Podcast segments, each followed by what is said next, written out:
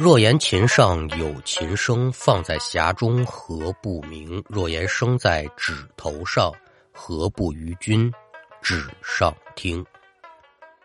列位民工，欢迎来到空灵客栈，我是说书人悟空，一起聊聊邪乎事儿。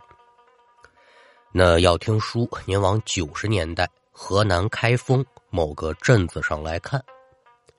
咱们今天要说这一位呢，四十多岁的年纪，具体大号叫什么，这个不可考了。反正出来进去的，人们都管他叫老谷，在粮管所工作。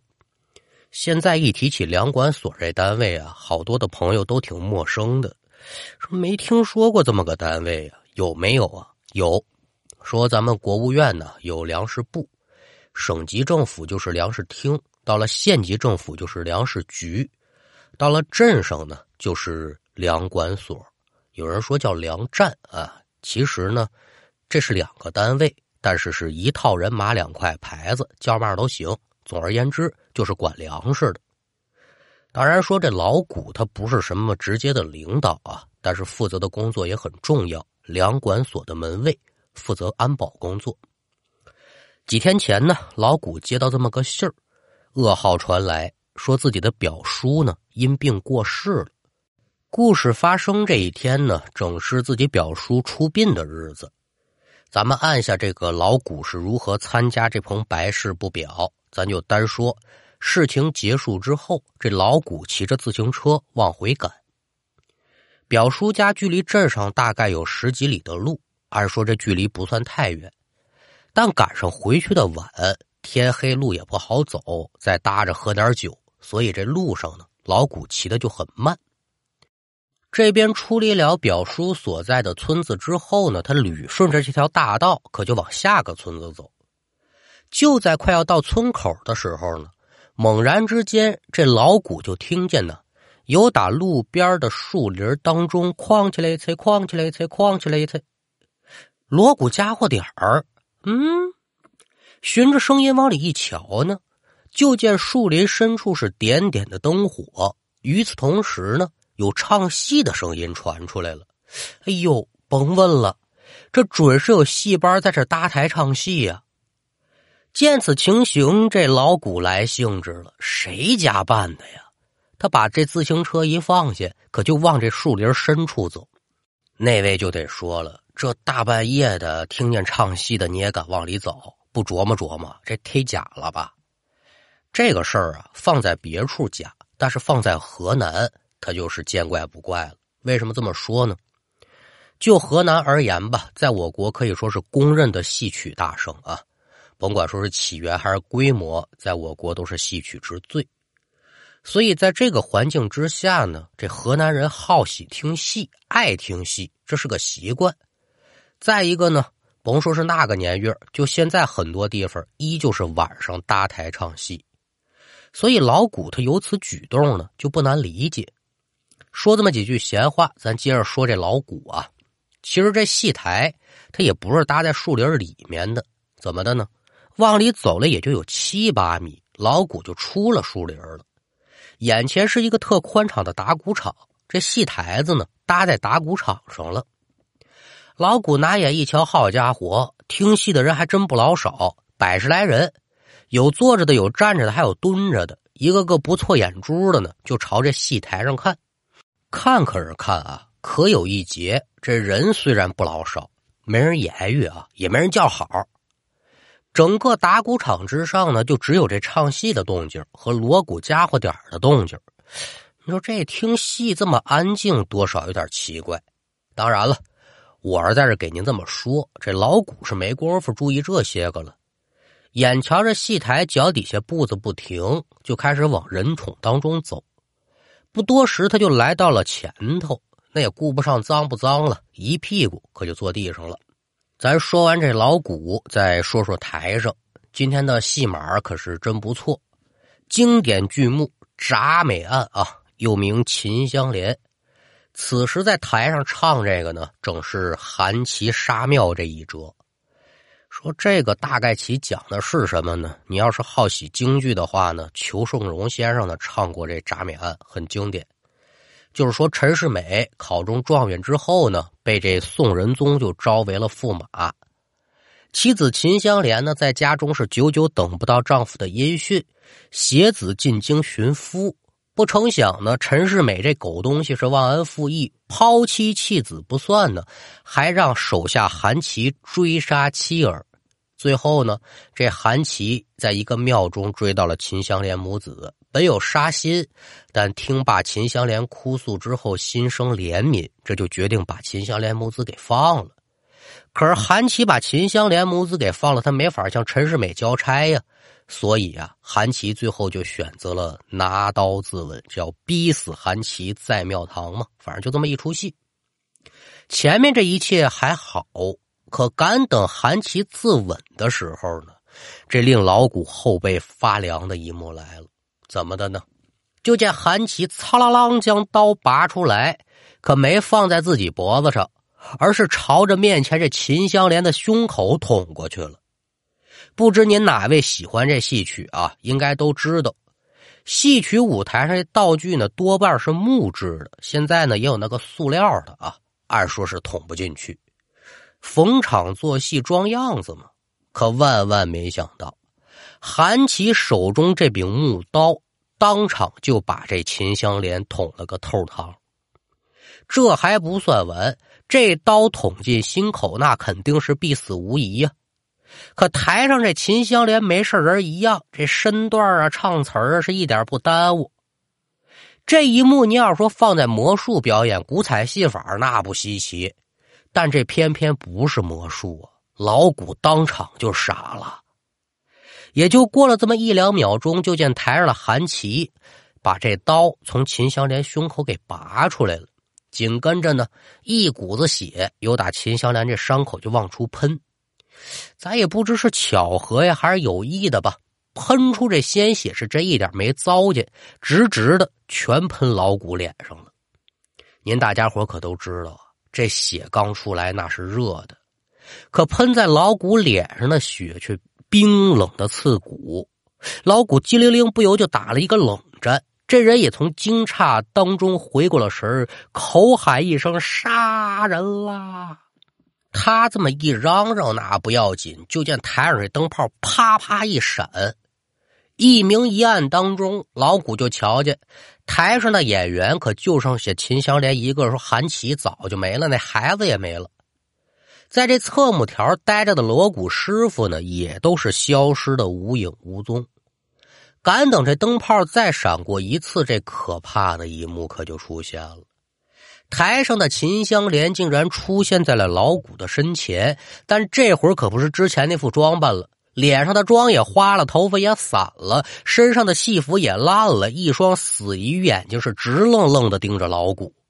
好家伙的，这老谷他也不傻呀，知道自己这是遇上鬼了，嗷嗷一声扭头就跑。跑那能跑得了吗？一个转身，这心就蹦到嗓子眼了。怎么的呢？刚才看见那女的还不算完呢，这一扭身，可又瞧见刚才看戏那些个村民，可全站自己身后了。一个个是脸色煞白、破衣啰嗦，有那个四肢健全的，还有缺胳膊少腿的，人不老少，但是就没一个活人。老谷心里这个恨，这个悔呀！哎呦喂，这好好的大道我不走，我偏往这个阴沟里头跳，我这是进了鬼窝了。害怕归害怕，但也是倚仗着自己这身子骨抗造，这人没倒，心中回想着老一辈人说的话呀：遇见脏东西，你躲是躲不过去，你把眼闭上，这叫眼不见心不烦。心想到这儿，老谷当即把眼一闭，闭上眼之后可也不闲着呀，口中大喊呢，具体喊的嘛就不知道了，给自己壮胆嘛。接下来可就是奔着树林的方向往出跑呗。别说，这招还挺管用。虽然路途之上是阴风阵阵、鬼哭狼嚎之声不断，但这一路下来也就算是畅通无阻吧。但这话说回来了。老谷闭着眼，他可辨不清方向，看不清楚路啊，也不知跑出去多远。就听“咣当”一声，老谷是一脑袋撞树上了，接着是应声而倒，这人可也就没知觉了。赶等老谷再次睁开眼，已然是天光大亮。白天见不着鬼，这道理老谷是懂的呀，所以这会儿就没那么害怕了。站起身来，老谷又下意识的朝打谷场的方向看了一眼，不由得是吓了一跳。眼前哪里是什么打谷场啊，是一片荒草丛生的坟营地。见此情形，老谷是不敢再停留，扭身逃出了树林，骑上车子。我呀，我回镇上吧。我那有书则长，是无书则短。一晃这一个月可就过去了，也是赶上老谷的表哥呢来粮站交这个公粮。中午哥俩在一块喝酒，老谷呢也是搭着多喝了两杯酒，就把那天晚上的所遭所遇给自己表哥讲了一遍。表哥听完是直骂自己糊涂啊！哎呦，那天是太忙了，我怎么把这档子事给忘了呢？早知如此，说啥那天晚上我也得把你留下呀！老谷一听这话茬儿，我这哥哥准是知道点嘛呀！哥呀，你给我说说怎么一情况啊？表哥滋儿喽一口酒，稳了稳心绪，这就把其中的来龙去脉给这个老谷讲了一遍。怎么回事呢？书中代言。二十年前呢，隔壁村有个老人做寿，为了热闹，他就请这么一戏班在村里是连唱了七天的大戏。在这个过程当中呢，戏班里有这么一个男青衣，就跟村里的一个姑娘啊好上了。好归好啊，但是这姑娘可不知道，这男青衣是有家有业的人呢，明着对姑娘又是海誓又是山盟，相伴终生。暗地里其实也就是玩一玩，虽然伪装的不错，但纸终究它是包不住火呀。最后，南青衣为了摆脱这个姑娘，趁着月色，可就把这孩子给推井里去了，做的可得说是天衣无缝，也没人发现，这事儿可也就不了了之了。这日子过得快，转眼这一年可就过去了，又来到这么一天晚上，这戏班呢还是来这唱戏。散戏之后，驱车往回赶，在路过隔壁村村口的时候啊，有人把车就拦下了。班主下来问呢，说：“这个您什么事儿拦车？”“嗨，我能什么事儿啊？你们是唱戏的吧？”“是，太好了，找的就是你们，上我们村唱一台吧，钱信着你们要，多少都不嫌多，我们有钱。”这班主一听有钱赚，自然就答应了。之后，在人的带领之下，可就来到了咱前文书说这打鼓场这边，把戏台搭好，演员勾好了脸儿，戏服穿上，这可就开了锣了。唱的剧目呢，就是咱前文书说的那个铡美案，驸马爷金钱看端详，就这段。而当天来的观众可也不老少，但每个人状态呢，跟这老谷所遇到的是一模一样。起初大家都没觉得哪儿不对，一直唱到了韩琦杀庙这一折，苍啷啷，韩琦是宝刀出鞘，就见整个打鼓场之内，呜，阴风四起，把这戏台子吹得直晃荡。就在这时呢，台上众人可就瞧见，有打台下突然出来了一道人影，还没等瞧真住是男是女呢，就见这道人影直接就进了韩琦的身子了。紧接着就出现了老谷瞧见那一幕，韩琦是一刀把对面这男青衣，就是演秦香莲这个，穿了一透台紧跟着是死尸倒地。眼瞧这一幕，众人是吓得不轻，在慌乱之中，有人可就瞧见了台上这韩琦竟然变了个人儿。变成了一个脸色惨白的女人，这女人他们还都认得，非是旁人，正是前文书说的那个被推到井里的姑娘。可此时台上这些人可不知这姑娘是因何而死啊！直到这姑娘自己说了一年前呢，这男青衣是怎么怎么把我杀了这些个真相，众人才知道哦，这事儿原来是这么回事这是姑娘的冤魂不灭呀，这才上了扮演韩琦演员的身，报了一年的仇。姑娘把事情讲清楚、说明白，可就从这人身体离开了，消失不见，想是心愿已了，投胎去了呗。姑娘一走，众人也就松了口气儿。没想到往这台下一看呢，刚才看戏那些个人和打鼓场都没了，取而代之的呢是一个长满枯草的坟包。到了这会儿，大家伙也都反应过来了。哦，感情这姑娘是为了报仇，故意设局把戏班请过来，不但给自己报了仇，还请一帮死鬼瞧了一出戏。要说这些人害怕吗？那有不怕的吗？但戏曲界有规矩，叫戏一开场是八方来听，一方为人，三方为鬼，四方为神明。不管台下有没有人听戏的是人是鬼，这戏你必须唱完了。我们就这规矩。按过去迷信的讲法来说呢，你这好好的戏唱到一半你不唱了，人都不乐意，那更何况是鬼神呢？万一心里头不宣愤，缠上你了，那你这箱子封上之后，你可就甭想再打开了。当然说了。这个规矩最多的讲的还是敬业精神呢。戏比天大，你得对得起观众，你也得对得起祖师爷给你这碗饭。所以尽管说是害怕吧，但这场戏换了人接着唱，当然这过程肯定是忐忑呀，唱戏都带着颤音儿的。好不容易熬到了天亮，众人这心呢才稍稍放下，但也不敢走，毕竟是出人命了嘛，你得报官呐，得经官呐。这事儿最后怎么处理的，那就没人知道了。但这件事情打这儿开始可就嚷嚷动了。每隔一段时间呢，有人打这儿路过，就能看到这片坟营地啊，有人搭班唱戏。知道的肯定是不敢进去瞧，这里面有鬼啊，都别去。那像老谷这样的外村人，他不了内情啊啊，唱戏我去瞧瞧去吧。进去那可就是鬼门关走一遭啊。